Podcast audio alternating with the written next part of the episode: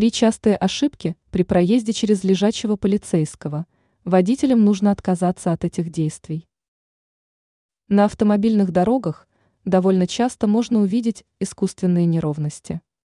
Они устанавливаются для того, чтобы вынудить водителей соблюдать скоростной режим на сложных и опасных участках.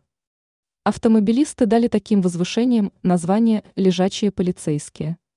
Некоторым автовладельцам настолько не нравится проезжать через искусственные неровности, что они пытаются различными способами хитрить. И многие из таких действий являются довольно опасными. Ошибки при проезде через лежачего полицейского. Попытка проехать на большой скорости. Некоторые начинающие и неосторожные автомобилисты считают, что неровность можно преодолеть быстро. И тогда якобы будут сэкономлены и время, и нервы.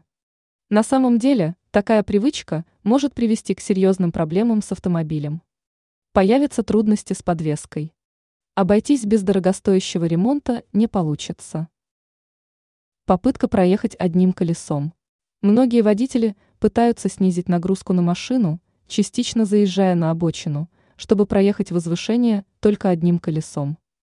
Такой маневр является очень опасным, повышается риск ДТП, Кроме того, могут возникнуть проблемы с автомобильными дисками. Позднее торможение. Невнимательный автомобилист может нажать педаль тормоза слишком поздно.